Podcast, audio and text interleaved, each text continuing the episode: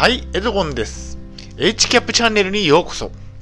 現在40歳で、統合失調症を患って3年間精神病院に入院をしていました。今は無事に退院できて、ここグループホームで生活をしています。ブログ HCAP も2年間運営していて、統合失調症にフォーカスして発信をしています。えー、おと、乙女座です。え本日の内容ですが、下の概要欄に目次も入れておきましたので、合わせてご確認ください。本日の内容は、無料の病院車に乗って節約、精神病院についてです。どのような方に向けて発信をしているかと言いますと、入院予定の方や入院中の方、病院に面会に行かれる方に向けて発信をしたいと思います。今日の目次がですね、えー、っと、4点ありまして、まず1点目が、病院車は定期運行で無料で乗れるということ。2点目が外出外泊の時に病院車を利用するということ。3点目が資格試験を受験した時は路線バスを利用したということ。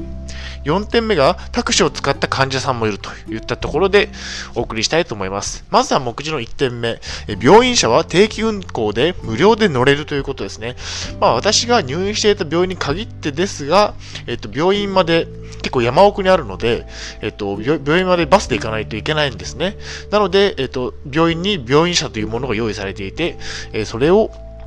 なんと無料で乗り放題だったということですね。えっ、ー、と、平日なら1日に何便も運行されていて、どの便に乗っても無料で、えっ、ー、と、往復できるんですね。町と病院をですね、往復できるということですね。えー、行き先は、えっ、と、八王子駅と、えっ、と、拝島駅の往復です。だから八王子や拝島の町まで行くのに無料で病院車に乗れるということですね。とても、え、重宝していました。で、途中で降ろしてもらうことも可能です。まあ、ほ本当に八王子駅とか拝島駅まで行かなくても、え途中で、えっと、降ろしてもらうこともできました。で、えっと、医師や看護師も乗っていますということで、えっと、職員さんたちも病院車を利用して、えっと、病院まで行っていたわけですねあ。通勤していたわけですね。で、目次の2点目、外出外泊の時に病院車を利用するということですね。え週に1回の外出外泊が許可されていた病院でした。なので、その時には朝9時半のバスに乗って八王子に行って、で、帰りは15時50分の病院車に乗って帰ってきましたということですね。まあ、この間5時間半ほどあるんですが、えっと、八王子駅周辺で遊んでいました。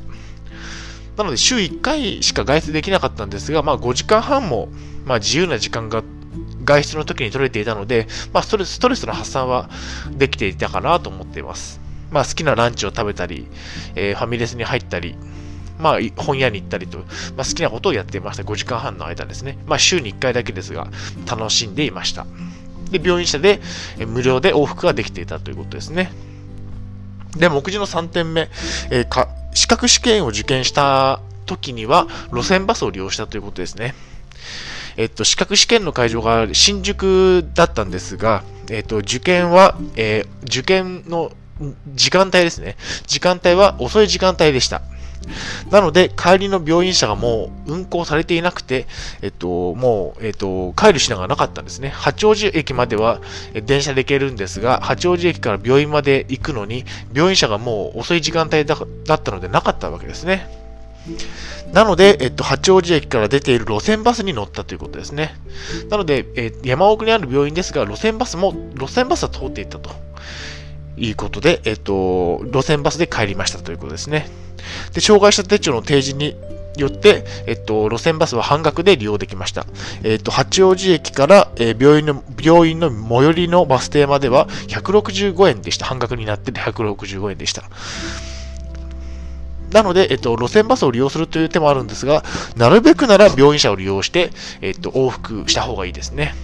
路線バスはお金かかってしまうので、病院車で無料で往復した方がいいです。ただ、資格試験などのイレギュラーな日に限っては、病院車がもう乗れない時間帯になってしまうこともあるので、そういう時は路線バスを利用するといったところですね。で、目次の4点目、タクシーを利用したえーと、患者さんもいましたということですね。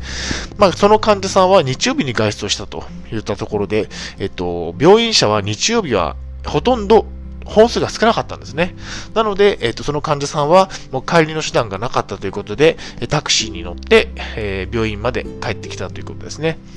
タクシーでは、八王子駅周辺から病院まで2000円から3000円程度のお金がかかります。なので、えー、結構、八王子駅から離れている病院で山奥なので、えっ、と、タクシーを利用するには2、3000円かかってしまうと、結構な高額な出費になりますね。でもその患者さんは、どうしても日曜日に出かけたかった用事があったらしくて、えっと、帰りは、えっと、タクシーで帰ってきたと言ったところです。まあ、以上が、えっ、と、病院車についてですね。まあ、どこの病院も病院車があるのかどうかはわかりませんが、私が入院していた山奥の病院に限っては、病院車があって、えっ、と、定期運行されていて、え無料で乗り放題だったということですね。で、えっと、統合失調症ならお金お金を使わず病院車を乗りましょうということですね。まあ、お金が、入院中の方はお金がないと思いますので、なるべくならタクシーとか路線バス使わずに病院車を利用しましょうといったところです。で、えっと、入院中の自分に言いたいことは、タクシーなどを使わずに病院車で節約をできていたので褒めてあげたいですね。昔の自分は。うんで、えー、最後の1点だけ皆さんにお伝えしたいことは、えー、病院車は無料のことが多いので、ぜひ利用しましょうといったところですね。まあ、えっ、と、入院中の患者さんとか、お見舞いに来られる、面会に来られる、えー、方たちは、もう病院車を使って無料で、えーと、往復しましょうといったところですね。それをお勧めしたいです。はい、以上になります。えー本日の内容のまとめに入っていきたいと思います。まず1点目が、病院車は定期運行で無料で乗れるということ。八王子駅と拝島駅まで無料で往復ができました。2点目が外出外泊の時に病院車を利用するということですね。え週に1回の外出の時、外泊の時は病院車を利用して無料無料で、えっと、街まで往復できましたということですね。で、3点目が、資格試験の、試験の受験の日は、えっと、帰りが遅くなったりする場合があるので、えっと、病院車が利用できないと。なので、そういう時は路線バスを使いましょうといったところですね。で、4点目がタクシーを利用した患者さんもいるということで、えっと、まあ、どうしても日曜日に外出したいという方は、もう帰りはタクシーを使っていたといったところですね。まあ、路線バスを使えばよかったんですが、その患者さんはなぜか知らないんですが、タクシーを使ったと言っていました。はい、以上になります。YouTube、Podcast では統合失調症や精神病院にフォーカスして発信をしています。もしよろしければチャンネル登録といいねボタンを押していただけると嬉しいです。病気の方は無理をなさらずお過ごしください。ありがとうございました。また次の動画でお会いしましょう。